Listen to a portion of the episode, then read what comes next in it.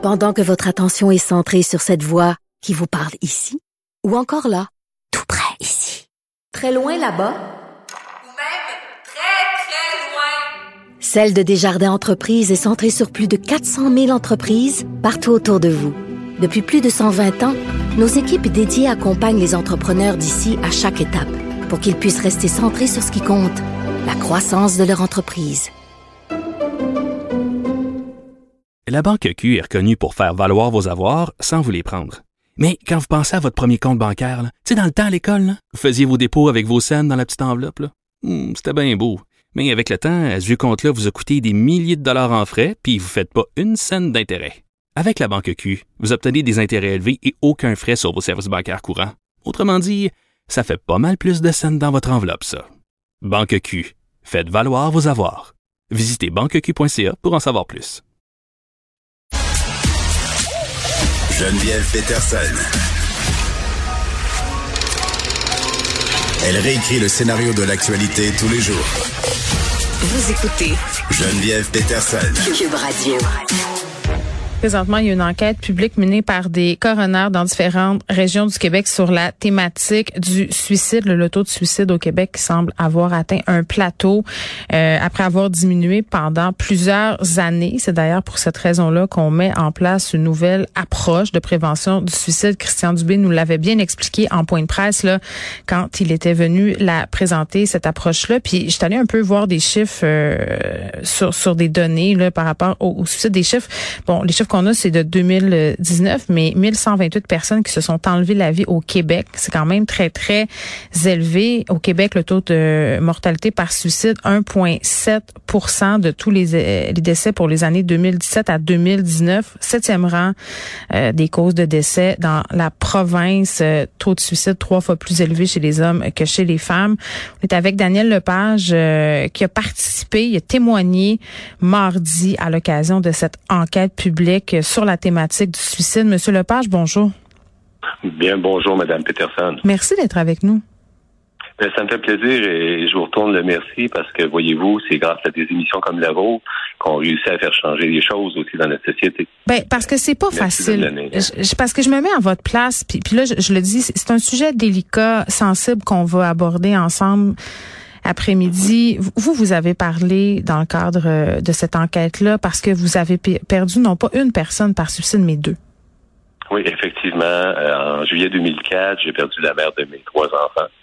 Et puis, euh, il y a à peine un an, je perdais ma fille qui s'est enlevée la vie à l'unité de psychiatrie du, euh, du Char, ici, l'hôpital régional de Trois-Rivières.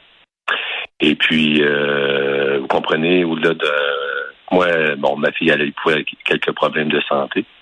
Et puis, je me disais euh, que lorsqu'elle elle- elle a décidé d'appeler les, les secours puis de, de se faire hospitaliser, Hmm. euh, j'étais loin de penser. Je pensais qu'écoutez, je vais dire ça comme ça, que j'allais bénéficier d'un certain répit, hein, parce que comme proche aidant, c'est pas toujours évident. Mais euh, j'ai été un peu surpris euh, au petit matin du 9 avril de recevoir l'appel du psychiatre de garde qui me disait qu'elle s'était euh, suicidée alors que je croyais le lieu qui était sécuritaire. Euh, elle s'est suicidée avec, euh, je peux pas vous parler du, des, des outils parce que c'est dans la bonne pratique de la prévention du suicide de pouvoir sûr. utiliser l'information, mais euh, avec du matériel et de l'équipement qui était là-bas. Qui était à sa disposition. qui était à sa disposition. Exactement. Que comprenez comme père, écoutez, moi, ma fille, euh, je l'aimais d'une façon incroyable. J'ai j'ai trois enfants. Et puis euh, ma fille, c'est j'avais juste une fille, mais malheureusement, ben c'est une c'est- c'est- c'est- elle n'est plus là. là. Elle avait quel âge? euh, elle, avait 26 ans et deux jours. Elle a fêté son anniversaire à- à- au centre hospitalier. Puis vous savez, il faut se rappeler, là, on était dans un contexte de COVID, donc euh, je pouvais pas aller la voir euh, comme j'aurais souhaité. Mais je me disais en même temps qu'elle était en sécurité. Mais euh, heureusement, j'ai eu la, la, la chance de pouvoir aller lui porter son dernier gâteau de fête et une carte de fête dans lequel euh, j'appelle ça ma bouée, parce que vous savez, des fois, quand on perd quelqu'un par suicide, on, on- on vit un peu des fois avec euh, le- la culpabilité en se posant la question qu'est-ce que j'aurais pu faire de plus, qu'est-ce que j'aurais pu pe- peut-être changer dans cette histoire-là qui s'est passée? Mais Monsieur Lepage, vous comprenez. je, je veux dire, je m'excuse, mais, mais en même temps, je, je vous écoute, puis je veux dire, je- votre fille s'en va à l'hôpital. Je veux dire, elle se présente elle-même et, et comme parent, on fait confiance aux professionnels. Donc, Euh, J'étais content quand elle a appelé, que j'ai appris qu'elle était rendue à l'hôpital. J'ai dit, elle, euh, elle fait des pas dans sa prise en charge, vous comprenez? oui. Mais euh, puis je vous disais, ben écoutez, euh, si je reviens avec euh, l'intervention que j'ai faite mardi, ben premièrement, écoutez, euh, je dois vous dire que je me sens vraiment privilégié d'avoir pu faire entendre ma voix dans le cadre de cette enquête publique-là, là, parce que euh, c'est l'enquête publique qui est pour, euh, c'est- on va dire, de portée provinciale. Et, et j'espère simplement que mes propos ont rejoint les préoccupations de plusieurs endeuillés du suicide. Vous savez, moi, ça fait 18 ans que je, j'œuvre en plus en prévention du suicide. Euh, j'ai j'ai fondé la première association d'endeuillés du suicide au Québec qui a été active de 2005 à 2015. Après le Euh, décès de votre femme. Euh, le décès de ma conjointe. Et ensuite de ça, ben écoutez, ce que je peux vous dire, c'est que depuis trois ans, là, je suis membre du conseil d'administration du Centre de prévention suicide de ma région. De, de la région, ben, je suis de la région de la région Trois-Rivières, Ouais. Centre de prévention suicide de la Calédonie. Et il y a des choses comme ça que, que, que- c'est pour ça que je me suis dit, il faut que je prenne parole. Écoutez, ça m'a demandé énormément d'énergie euh, d'aller témoigner puis de rédiger ce texte-là. Il faut pas penser qu'un texte comme j'ai écrit de 20 pages qui propose des solutions parce que, écoutez, au-delà de tout ça, moi, je veux qu'on passe à l'action. Je veux, je veux pas ça. Je je suis capable de pleurer mon deuil seul, je vais, je vais dire ça comme ça. Mais dans notre société, je pense qu'il y a des constats à faire, puis il faut se Mm. mettre en action. Ben, Malheureusement, trop souvent, on entend des vœux pieux, Ouais. mais l'action, elle se passe pas. Euh, Ben, c'est ça. Moi, j'étais un peu fâchée, euh, Monsieur Lepage, quand j'ai entendu Christian Dubé le présenter sa nouvelle stratégie de prévention euh, qui disait on va miser justement là euh, sur l'avant pour pas que les gens se rendent à avoir des idées suicidaires. Puis tu sais, en même temps, c'est par un curieux hasard, euh, je signais une série de textes dans le journal où je racontais à quel point c'était difficile pour des ados en particulier, euh, puis pour tout le monde, euh, d'avoir accès à un psychiatre, à un psychologue. Les gens arrivent à l'hôpital, disent j'ai envie de mourir, mais qui sont retournés chez eux parce qu'ils ont une liste de priorités, puis sont pas priorité 1, sont trois parce qu'ils veulent pas assez mourir. C'est Et puis même, j'aimerais en ajouter sur ce que vous dites. Gâtez-vous. que Dans un article que j'ai vu euh, euh, en avril 2022, donc tout récemment, hein, on s'entend, la liste d'attente pour des soins en santé mentale euh, au niveau d'un soutien psychologique est est de 19 000 personnes. C'est pas rien, là. Hmm. Et 19 000 personnes qui sont en attente de service. Euh, je pense qu'à quelque part, euh, c'est un constat qu'on va faire. Oui, il faut investir, mais aussi au-delà de l'investissement. Puis il faut pas tarder aussi dans la mise en action. Malheureusement, oui, il faut réfléchir à savoir comment on va faire les choses. Ça, c'est important. Mais au-delà de tout ça, il faut, il faut passer à l'action. C'est ce que je déplore un peu des fois, c'est que des fois, on est plein de bonne volonté, tout ça. On, on réunit beaucoup de personnes autour de table, mais finalement, ben, on va voir ça, la- à un moment donné, la rencontre se termine. Ben, on va voir ça dans deux semaines. Mm. Mais, à un moment donné, il y a une urgence d'agir, puis il faut en être conscient de ça, vous savez. Puis dans les cadres de thématiques que j'ai abordées, j'ai abordé neuf thématiques lors de, Oui. lors de mon exposé. J'aimerais peut-être, si vous me le permettez, revenir sur un, un des éléments que je trouve très important, allez-y. si vous me permettez. Je crois aussi dans notre société que, euh, écoutez, je vous explique pourquoi ce, ce sujet-là, j'ai parlé de ça, c'est que dans mon allocution, euh, euh, la raison d'être, pourquoi, c'est un ajustement à la législation. Euh, parce que voyez-vous, euh, j'ai trouvé, parce que après avoir vu le corps de ma fille, que, pour lesquels je lui ai flotté, j'ai caressé les cheveux pendant une heure, puis après ça, on a rencontré l'équipe médicale le, jour du suicide. Et puis, euh, j'ai trouvé ça désolant de la part de la psychiatre qui était présente de me dire, écoutez, Monsieur Lepage, c'est bien désolant, mais le système légal est un frein à nos interventions au niveau médical.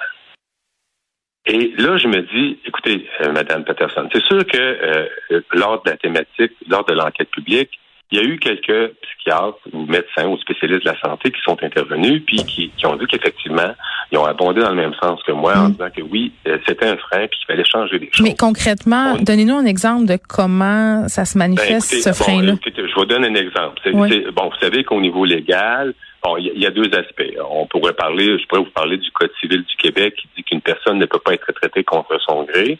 Mais comment on peut dire à une personne oui, on accepte le fait que tu veux pas être traité. Quand on, on me dit, moi, comme parent, oui, ben, cette personne-là peut-être est, est en crise psychotique ou des Mm. choses comme ça, puis on la laisse décider de son propre soir. Oui, ben c'est ça. En haut de 14 ans, ils peuvent prendre des décisions pour eux-mêmes. Ça n'a aucun là, bon sens. Puis, puis toi, tu es le proche aidant, tu es là, tu témoignes, là, Ouais. tu vois que ta personne-là, parce que ce qui motive les proches aidants, c'est l'amour qu'on a pour ces personnes-là.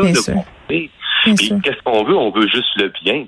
Euh, J'ai proposé des choses aussi pour que, tu sais, je veux dire, s'il faut qu'on on analyse la bienveillance des proches aidants avant de dire, OK, c'est correct qu'on leur donne accès à des éléments de confidentialité ou des choses comme ça, ben peut-être-le, mais il y a quelque chose à faire, je pense, dans notre système. On peut pas juste laisser les proches aidants comme des spectateurs inactifs. Ben, ben, Puis quand on ouais. parle de, de l'aspect légal aussi, si je peux me permettre, il y a actuellement, on est géré par le Code civil, bon, comme je vous l'ai mentionné, qui empêche qu'une personne puisse se faire traiter contre son gré, mais encore faut-il qu'elle ait toute sa paix.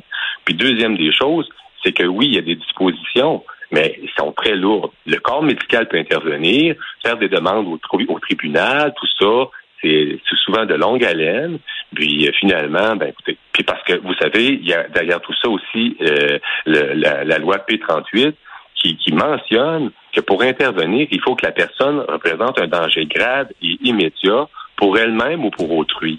Mais au-delà de tout ça, vous savez, là, mettons que vous avez un proche dans, votre, entourage immédiat, il se comporte de façon inadéquate, vous appelez la police, ben, le temps que la police arrive, là, ben, peut-être que la personne, quand elle va voir la police, elle va se calmer. Fait que là, c'est le policier qui est le premier en ligne, qui va dire, ben, écoutez, le danger, il est pas grave, il est pas immédiat. Donc, je ne peux pas l'amener à l'hôpital ou je peux pas forcer le traitement. Comprenez-vous?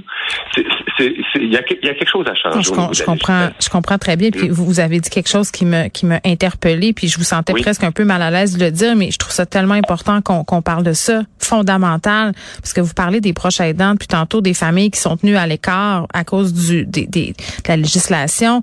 Euh, tu sais, vous m'avez dit quand quand ma fille s'est présentée à l'hôpital, je me sentais apaisée, presque soulagée entre guillemets, euh, Oui. que quelqu'un Oui. prenne la relève, parce que pour parler aux gens qui côtoient des personnes aux prises avec des problèmes de santé mentale, c'est parce qu'il y a de l'impuissance, il y a de la détresse, il y a de l'épuisement. Puis à force de se battre contre le système, les gens sont à terre puis développent aussi peut-être des problèmes de santé mentale qui sont collatéraux à ce qu'ils ont vécu avec leurs proches. Ben, Il y, a- des gens qui- sûrement qui ont besoin d'aide euh, puis d'un soutien, je vous dirais. Puis vous savez, le soutien, c'est pas juste un soutien au niveau euh, psychologique ou social. Je vous dirais même que ça va même au niveau d'un soutien légal. Vous savez, au niveau de, de- des personnes, mettons que vous êtes au, au, euh, vous avez quelqu'un que Mm. vous voyez qui va pas bien, euh, il faut faire des démarches pour obtenir une, une évaluation, euh, une, de- voyons, une ordonnance d'évaluation pour pour qu'elle soit éventuellement vue par un médecin puis un psychiatre qui va qui va qui va qui va détecter bon oui effectivement la personne a, a- a besoin de soins mais euh, mais c'est ça fait au-delà de tout ça euh, euh, moi Mais je un pense à- à psychiatre, je m'excuse, mais, mais un Oui, psychiatre qui va oui. voir, euh, par Ben, exemple, une que- personne une heure, euh, alors que son parent côtoie ou le proche côtoie la personne tous les jours, Oui. 24 heures sur 24, c'est parce qu'à un moment donné, est-ce que la parole de ces gens-là pourrait être prise en Mhm. considération davantage Ben, dans le ben, processus? Ben, je suis tout à fait d'accord avec vous, puis je vous dirais que euh, il faudrait voir, laisser un peu plus de place aux, aux proches aidants. Euh, les proches aidants, là, euh, ils- font partie de la solution. Mais malheureusement, ils sont relégués, comme je l'ai mentionné tout à l'heure, uniquement à un rôle de spectateur inactif.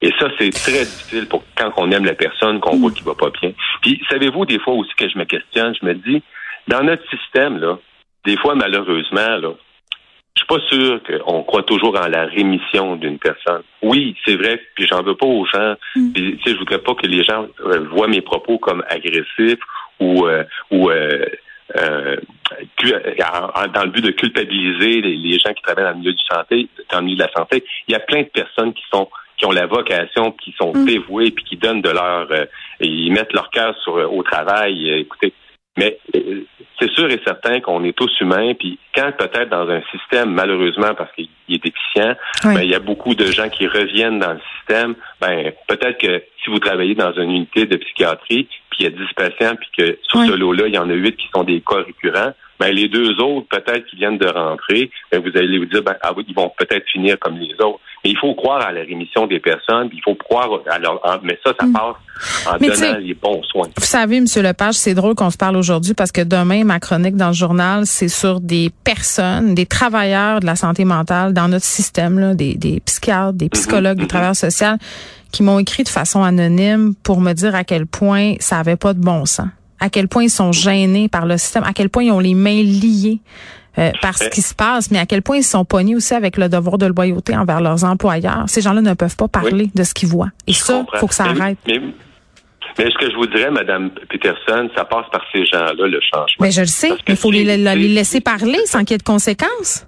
Exactement, parce que moi, d'entendre de la part d'une psychiatre qui me dit qu'elle peut rien faire, moi, comme parent, qu'est-ce que vous pensez que je pense? Je me dis, qu'est-ce que vous attendez pour dénoncer? Qu'est-ce que vous attendez? Je suis content qu'il y ait quelques psychiatres qui se sont prononcés, mais Ben oui. euh, si on regarde dans l'ensemble, c'est- des cas isolés. Est-ce qu'il peut y avoir un peu plus une force de frappe? Est-ce que les gens qui traitent les gens, hein, est-ce que ces gens-là qui sont à traiter les gens pourraient se dire, hey, ça marche plus l'affaire, il faut que ça change. Alors, on est passé des années 40 où peut-être les gens avaient des problématiques de santé mentale, où on les enfermait dans des, pratiquement, on va dire quasiment dans des cages, où là, maintenant, on leur laisse le libre arbitre, alors que malheureusement, des fois, ils font pas toujours les bons choix pour leur propre santé. Vous avez dit tantôt que vous en êtes voulu d'avoir fait confiance au système. Est-ce que vous pensez que ça va se réparer? Ben, écoutez, moi je me dis, c'est pas en faisant rien que les choses. euh, on, on peut, je peux pas rester inactif face à tout ça. Puis j'aime croire, en tout cas, que que mon intervention va peut-être aider à changer les choses.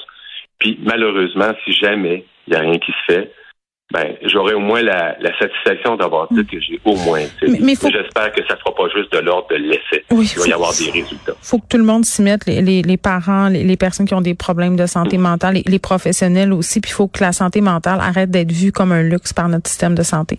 Daniel Lepage, à fait d'accord avec vous. Vraiment, merci euh, d'avoir eu de la générosité de partager euh, votre histoire euh, et vos pensées avec nous. Euh, vous témoignez à l'occasion de l'enquête publique du coroner sur la thématique du suicide. Je rappelle, si vous avez un proche ou si vous-même vous vivez des moments difficiles, la ligne de prévention du suicide, voici le numéro 1866 appel. Merci beaucoup, Monsieur Lepage. Est-ce que je peux ajouter qu'il y a aussi un site internet, suicide.ca. Exactement. Au revoir. Suicide.ca pour les gens qui préfèrent clavar- clavarder. Au revoir. Je Merci. vous remercie, puis encore une fois, bonne journée. Merci.